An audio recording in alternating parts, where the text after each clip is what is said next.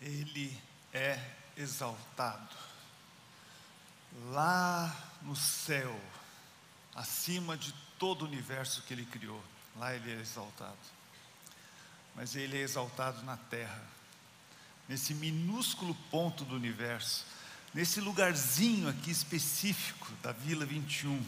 Ele é exaltado aqui, na casa dele, porque onde estão as pedras vivas dessa construção, ali ele habita. Ele é exaltado, e esta é a casa onde ele é exaltado. Que ele seja exaltado nesta manhã, na sua vida, na minha vida também. Nós estamos retomando o nosso tema do ano, que é casa. Domingo passado tivemos um, um domingo de missões e agora voltamos para o nosso tema. De uma maneira geral, casa nos faz imaginar um lugar assim, um lugar seguro, um lugar aconchegante, não é verdade? Aquele lugar onde a gente tem prazer de estar, de chegar, de voltar depois de um dia de trabalho. É onde nós nos abrigamos das intempéries, onde nós encontramos as pessoas queridas nossas. Nós temos prazer de estar, é ali onde a gente bate papo, conversa, tira o sapato, senta no sofá, gasta horas ali contando as novidades do dia. Ali é o lugar de descanso, é o lugar de descanso. O autor de Hebreus, ele descreve essa mesma sensação que nós temos no aconchego do nosso lar, que é, deve ser o mesmo sentimento que nós temos no aconchego da casa do Pai. Quando nós estamos na casa do Pai, é o que diz Hebreus. Ele diz assim: Nós, os que cremos, entramos em seu descanso me faz lembrar aquela música. É meu, somente meu, todo. É como se Deus estivesse cantando para nós. E o teu trabalho é descansar em mim. É meu, somente meu, todo trabalho. E o teu trabalho é descansar em mim. Mas eu quero fazer uma perguntinha para vocês hoje de manhã. A pergunta que eu lanço para você hoje é essa: Como é que se entra e como é que se vive na casa do Pai? E naturalmente eu vou tentar dar essa resposta junto com vocês. Eu quero tentar mostrar para vocês uma condição fundamental para entrar e viver na casa do Pai. Então, esse é o tema da minha mensagem: para viver na casa, para viver na casa do Pai. E para demonstrar essa condição fundamental para entrar e viver na casa do Pai, eu vou ilustrar isso com um caso muito emblemático, quando os alicerces da igreja estavam sendo lançados, e esse momento está narrado nos Atos dos Apóstolos, no capítulo 5, versículos de 1 a 11. É um momento especial, um momento muito importante, um momento que chamou a atenção do escritor do, do livro de Atos de Lucas, e ele fez questão de registrar. E eu convido então você a acompanhar muito atentamente, porque tem muitos detalhes nessa narrativa que valem a pena ser prestado atenção. Então, Atos dos Apóstolos 5, a partir do versículo 1. Havia, porém, um homem chamado Ananias, que com a sua esposa Safira vendeu uma propriedade mas ele levou apenas parte do dinheiro aos apóstolos, mas, com a aprovação da sua esposa, afirmou que aquele era o valor total e ficou com o resto. Então Pedro disse: Ananias, por que é que você deixou Satanás encher o seu coração? Você mentiu para o Espírito Santo quando guardou parte do dinheiro para si. A propriedade era sua para vender ou não, como quisesse. E depois de vendê-la, o dinheiro também era seu, para entregar ou não. Como pôde fazer uma coisa dessas? Você não mentiu a nós, mas você mentiu para Deus.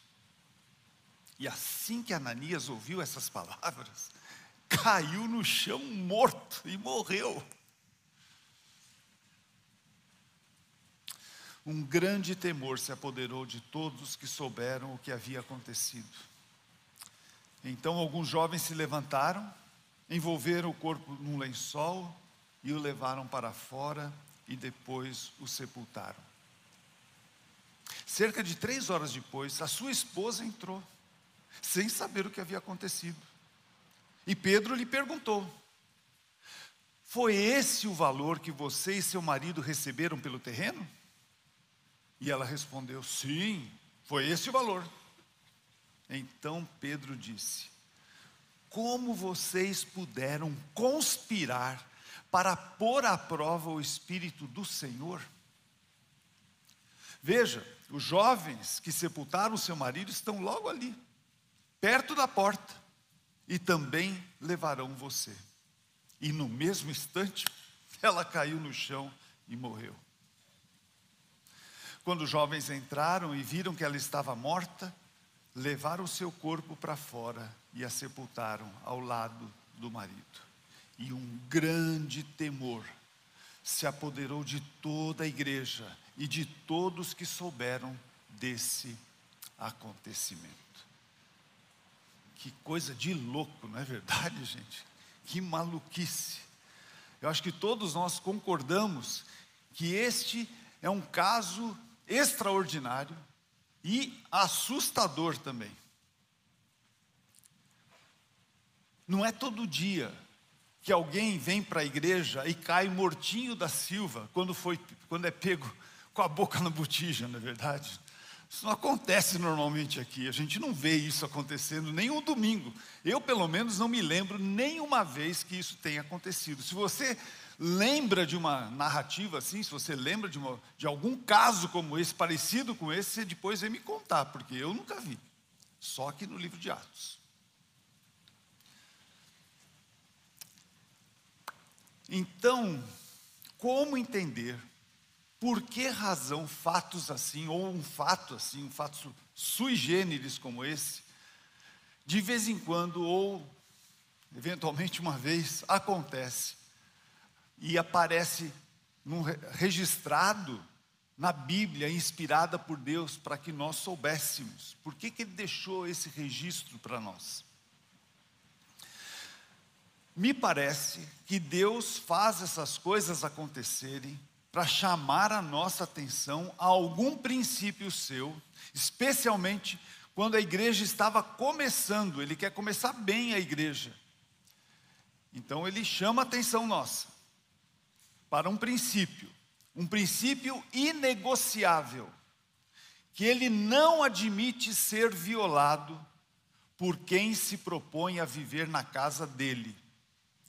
Ele não quer que esse princípio que nós vamos falar hoje seja violado dentro da casa dele, de jeito nenhum. É por isso que eu dei o tema: para viver na casa do Pai, a gente tem que respeitar esse princípio.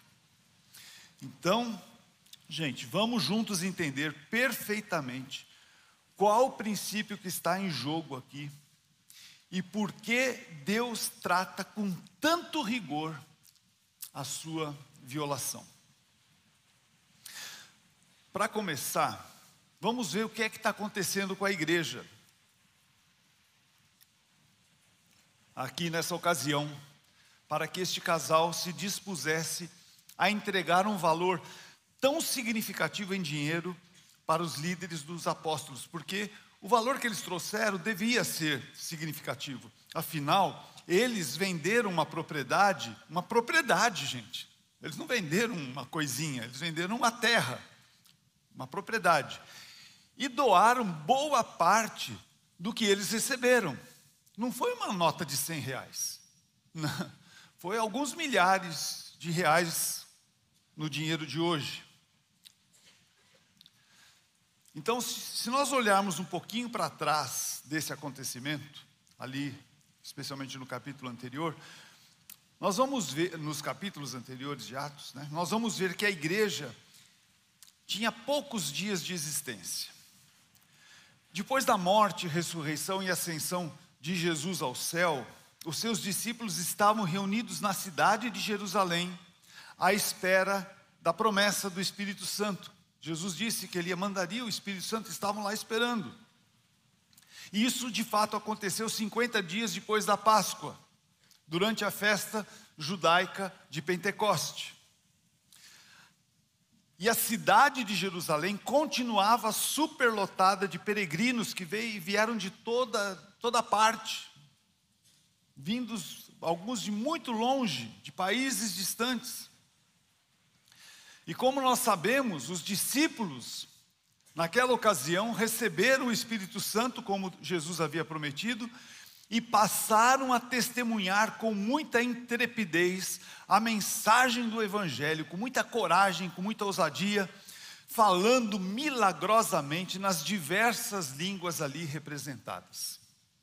E a Bíblia diz que naquele dia, três mil pessoas se converteram, entregaram suas vidas a Jesus. Um pouco depois, Pedro e João curaram um homem aleijado. E isso deu um reboliço na cidade. Mas reconhecendo este milagre que aconteceu pelo poder do nome de Jesus, cinco mil pessoas se converteram. Veja só, há um crescimento exponencial de convertidos na cidade de Jerusalém. E boa parte dessa gente que veio de longe, não quer ir de volta para casa, eles querem ficar, eles querem conhecer mais o que, que negócio é esse de Jesus, do Messias que chegou. Nós cremos em Jesus, cremos que Ele morreu por nós na cruz, e eles querem ficar lá. E como era de se esperar, o dinheiro dessa gente foi acabando, acabando, que eles tinham que comprar para comer, para sobreviver ali na cidade de Jerusalém, e eles não tinham mais como se manter. E isso levou os recém-convertidos habitantes, moradores da cidade de Jerusalém, a fazerem grandes gestos voluntários de generosidade. Alguns deles vendendo as suas propriedades para, com esse dinheiro, suprir as necessidades dos visitantes convertidos. Foi, era isso que estava acontecendo ali. Várias pessoas começaram a doar dinheiro para ajudar aqueles peregrinos de longe que permaneceram em Jerusalém. E isso está relatado no final do capítulo anterior a esse que nós lemos, o capítulo 4. Agora, gente, ninguém foi obrigado a fazer isso. E também, isso aqui não era o que nós costumamos fazer para o sustento da obra do Senhor, os apóstolos aqui não estavam recebendo os dízimos dos cristãos. Não, não era exatamente isso. O que nós vemos aqui é um movimento espontâneo de misericórdia para suprir a necessidade dos irmãos de longe que permaneceram em Jerusalém. Eram ofertas alçadas, ofertas generosas, de generosidade. Era gente que estava demonstrando amor de uma forma muito prática para ajudar essa gente elas então eram distribuídas, eram trazidas para os líderes da igreja e distribuídas por eles para esses irmãos da recém-nascida igreja que tinham gastado tudo que tinham. Antes do autor mencionar o casal aqui em questão, que nós estamos vendo hoje, ele relata o gesto de Barnabé, um dos líderes da igreja, que vendeu um campo e trouxe o valor do seu campo para os apóstolos. E se você permanecer às 11h30 aqui, o pastor Daniel vai contar a história do Barnabé também. Então, movidos por essa onda de amor, Ananias e Safira também vendem uma propriedade para fazer a sua oferta em dinheiro. Mas o texto diz que eles levaram apenas uma parte do dinheiro aos apóstolos. E isso gerou a morte fulminante desse casal. A pergunta aqui é: qual foi exatamente a atitude deles que levou Deus a impedi-los de continuar vivendo na sua casa? Qual foi? Eles deveriam ter entregue todo o dinheiro da venda da propriedade? Eu acho que talvez você vai dizer sim. E se você disser sim, está certo, porque era isso que eles estavam dizendo que estavam fazendo. Mas eles deviam entregar todo o dinheiro, porque essa era a regra. Foi baixada uma regra: todo mundo tem que vender uma propriedade e trazer todo o dinheiro aqui para a igreja. Os apóstolos exigiram que os proprietários vendessem seus imóveis e trouxessem o valor total? Se você respondeu aí no seu íntimo não, você também está certo. Então, o que é que deixa Deus tão irado a ponto de tirar sumariamente a vida de alguém? E eu, importante aqui um parênteses: não foram os apóstolos que tiraram a vida deles, foi Deus, foi uma intervenção de Deus. Ok? Que isso fique bem claro. O que é que deixa Deus tão irritado, tão indignado para tirar a vida de alguém?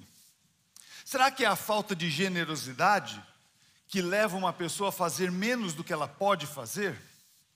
Será que é isso? Eu, eu diria assim que Deus fica triste com uma pessoa que não é generosa. Mas eu acho que ele não chega a ficar irado. É uma hipótese minha aqui, né? Mas tem uma coisa que ele fica muito bravo. Qual é o problema? O real problema está declarado aqui na narrativa. Olha só no versículo aqui. Ananias levou apenas parte do dinheiro aos apóstolos, mas, e aí que está o ponto com a aprovação da esposa, afirmou que aquele era o valor total e ficou com o resto. Está entendendo onde está o ponto? O problema não está no valor entregue, no valor em si. Porque eles nem eram obrigados a dar um centavo sequer. Se eles não quisessem dar nada, eles não, ninguém estava obrigando ninguém a dar nada a ninguém. É o que Pedro disse a esse homem. A propriedade era sua para vender ou não. Você não precisava vender, mas você quis vender, ok. Como quisesse. E depois de vendê-la, o dinheiro também era seu para entregar ou não. Ele tinha essa liberdade. Quer entregar? Entrega. Não quer entregar? Não entrega, ok. Tudo bem. Então o problema aqui está em tentar enganar os apóstolos, dizendo que estavam entregando o valor total da venda, quando na verdade o valor tinha sido bem maior, para que eles pudessem ficar com a, com a parte restante para si. Esse que era o problema. Eles estavam tentando enganar aqui. Assim, eles achavam que podiam passar uma boa imagem de generosidade para os irmãos da igreja e contar com a vantagem de ter um dinheirinho extra para gastar.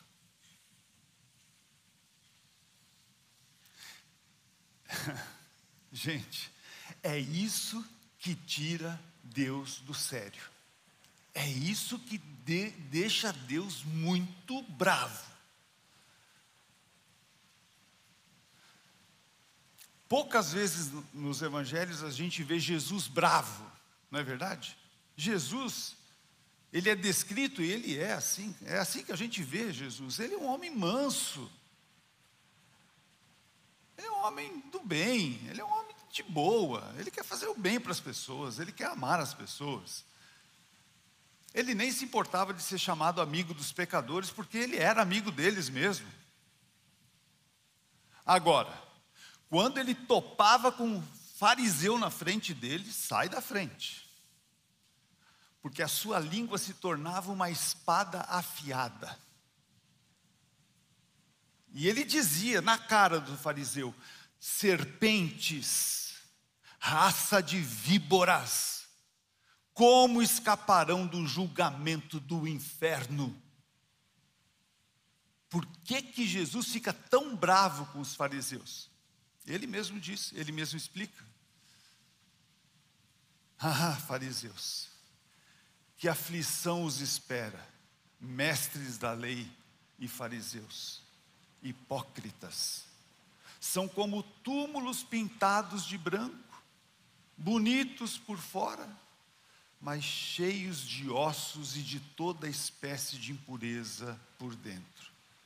Por fora parecem justos, mas por dentro seu coração está cheio de hipocrisia e maldade. E a minha mãe costumava dizer um ditado popular: por fora, bela viola, por dentro, pão bolorento. Já ouviram esse ditado, alguns de vocês? É isso aí.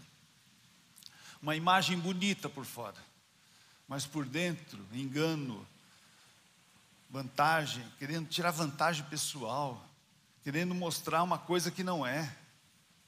O que Deus e o seu filho Jesus não suportam é a falsidade, é a hipocrisia, é a mentira.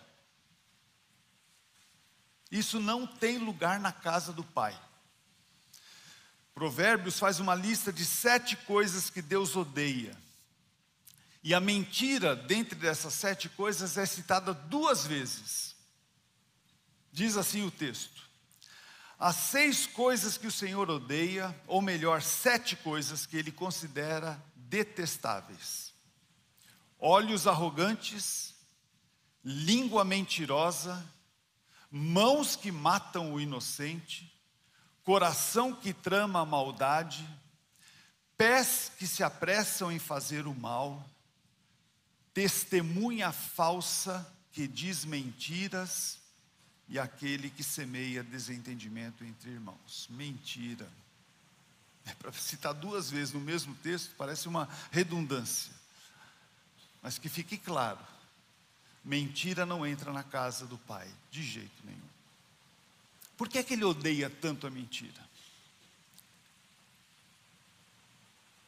Porque foi por meio da mentira que nós, seres criados à sua imagem e semelhança, tivemos o nosso caráter distorcido e fomos condenados à morte eterna. Foi Satanás, a quem Jesus chamou de o pai da mentira, que devastou toda a criação e com a criação, nós, seres humanos, que fomos criados para Deus, lançando a semente do pecado no coração do homem com mentiras. É por isso que não é possível entrar e viver na casa de Deus sustentado por uma mentira. Ananias e Safira mentiram. E Pedro diz para Ananias: essa pretensão de mentir para nós, talvez tivesse dado certo, mas você não mentiu para nós, você mentiu para Deus. Eles até poderiam ter conseguido enganar, por um tempo, os apóstolos e os irmãos da igreja, Talvez fosse possível isso. Eu não sei como é que Pedro estava sabendo, porque parece que ele já pegou a coisa meio já por dentro do, do que Ananias e Safira tinham tramado. Ele estava sabendo disso. Mas é possível que eles escondessem isso da igreja, dos apóstolos. Mas de Deus não. A carta aos Hebreus diz que nada em toda a criação está escondida de Deus. Nada tudo está descoberto e exposto diante de seus olhos. E é a Ele que nós prestamos contas. É a Ele que nós prestamos contas. Gente, que pretensão é essa nossa? Tentar enganar Deus. Tentar mostrar uma coisa que a gente realmente não é. Isso é uma bobagem, é uma grande bobagem. Então, gente, qual é a condição? Agora chegamos no ponto. Qual é a condição fundamental para viver na casa de Deus? Qual é? É a verdade, a verdade. Porque Deus não se ira, Ele nem é surpreendido, nem se impressiona com o nosso pecado. Ele nos conhece, gente. Ele conhece a gente profundamente. Ele não se impressiona com o nosso pecado e nem fica irritado com o nosso pecado. Desde que nos apresentemos diante dele, demonstrando a verdade a nosso respeito, totalmente sincera. Lembram-se da história de Davi. Quando Davi pecou e por um tempo tentou encobrir o seu pecado, ele só encontrou o favor de Deus quando ele finalmente falou a verdade sobre o seu pecado. É o que está registrado no Salmo 32. Diz assim Davi: Enquanto eu me recusei a confessar o meu pecado, o meu corpo definhou e eu gemia o dia inteiro. Dia e noite a tua mão pesava sobre mim, minha força evaporou como água no calor do verão. Mas finalmente eu confessei a ti todos os meus pecados e não escondi mais a minha culpa. Eu disse comigo: confessarei ao Senhor a minha rebeldia, e tu perdoaste a minha culpa. Se há alguma coisa que deixa Deus irritado, a gente esconder pecado. Mas se há alguma coisa que Deus fica alegre conosco, feliz conosco, é quando a gente confessa, se arrepende, abre o coração, mostra para Ele. E aí Ele pode perdoar, Ele pode limpar a nossa vida. Porque Deus, como diz o Salmo 51, 6, o Senhor ama a verdade no íntimo. Pensa comigo aqui. Se quando Pedro perguntou para Safira, a mulher, foi esse o valor que você e seu marido receberam pelo terreno? O marido dela já tinha morrido, ela não sabia de nada. E aí ele, ele perguntou, ele queria a verdade dela. E se ela, muito envergonhada e arrependida, tivesse dito a verdade, naquele momento, certamente a sua vida seria poupada por Deus, com certeza. Porque para entrar na casa de Deus, a condição não é ser uma pessoa sem pecado, senão nenhum de nós entraria. Mas para entrar e viver na casa de Deus, é preciso ser verdadeiro, a ponto de expor sinceramente o seu pecado a Deus, para deixar Ele purificar a sua vida e, enfim, você desfrutar do descanso que Ele prometeu para todos aqueles que vivem na sua casa. Amém? Eu, desde criança, acho que desde criança, aprendi um cântico, que é literalmente um versículo da Bíblia, que vocês conhecem muito bem. Se confessarmos os nossos pecados, Ele é fiel e justo para nos perdoar os pecados e nos purificar de toda injustiça. E o contexto desse versículo diz assim: se dissermos que não temos pecado nenhum, a nós mesmos enganamos e a verdade não está em nós. E depois do versículo ele diz: se dissermos que não temos cometido, se não que não cometemos pecado, fazemos de Deus mentiroso. E a sua palavra não está em nós. Por isso esse é um dos versículos mais importantes da Bíblia para nós. Porque é ele que nos dá livre acesso à casa do Pai e o descanso que nós encontramos lá. Vocês lembram desse cântico? Alguns lembram? Se confessarmos os nossos pecados, Ele é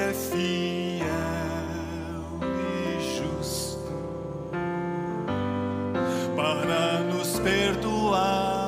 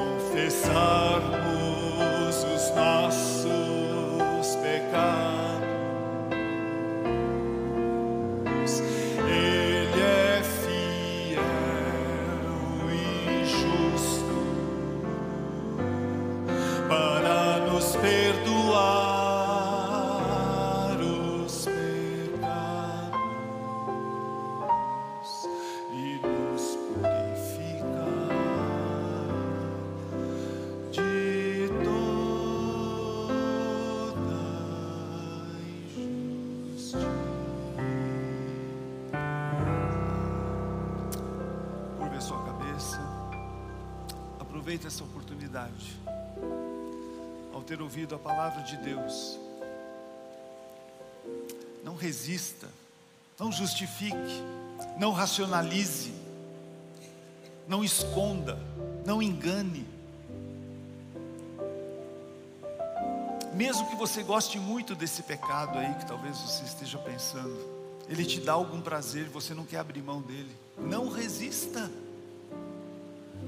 Porque se você resistir, você não tem lugar na casa do Pai. Você até pode ter lugar aqui, nessa casa aqui, humana, mas na casa do Pai não.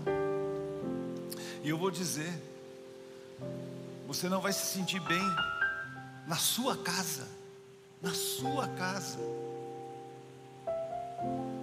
Porque em qualquer casa, na sua casa, nesta casa, na casa do Pai,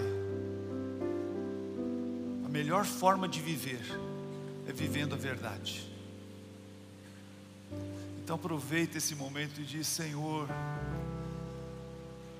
meu pecado está bem diante de mim, eu conheço ele, eu sei, eu tenho consciência que teu Espírito me convence do meu pecado, e eu sei, eu agora quero me arrepender profundamente do que eu tenho feito, e eu confesso a Ti, e eu recebo a purificação que o Senhor quer dar para mim, por meio do sacrifício de Jesus Cristo, por meio do sangue que Ele derramou, que purifica todo pecado e toda injustiça. Muito obrigado, Senhor. Amém. Amém. Deus abençoe você.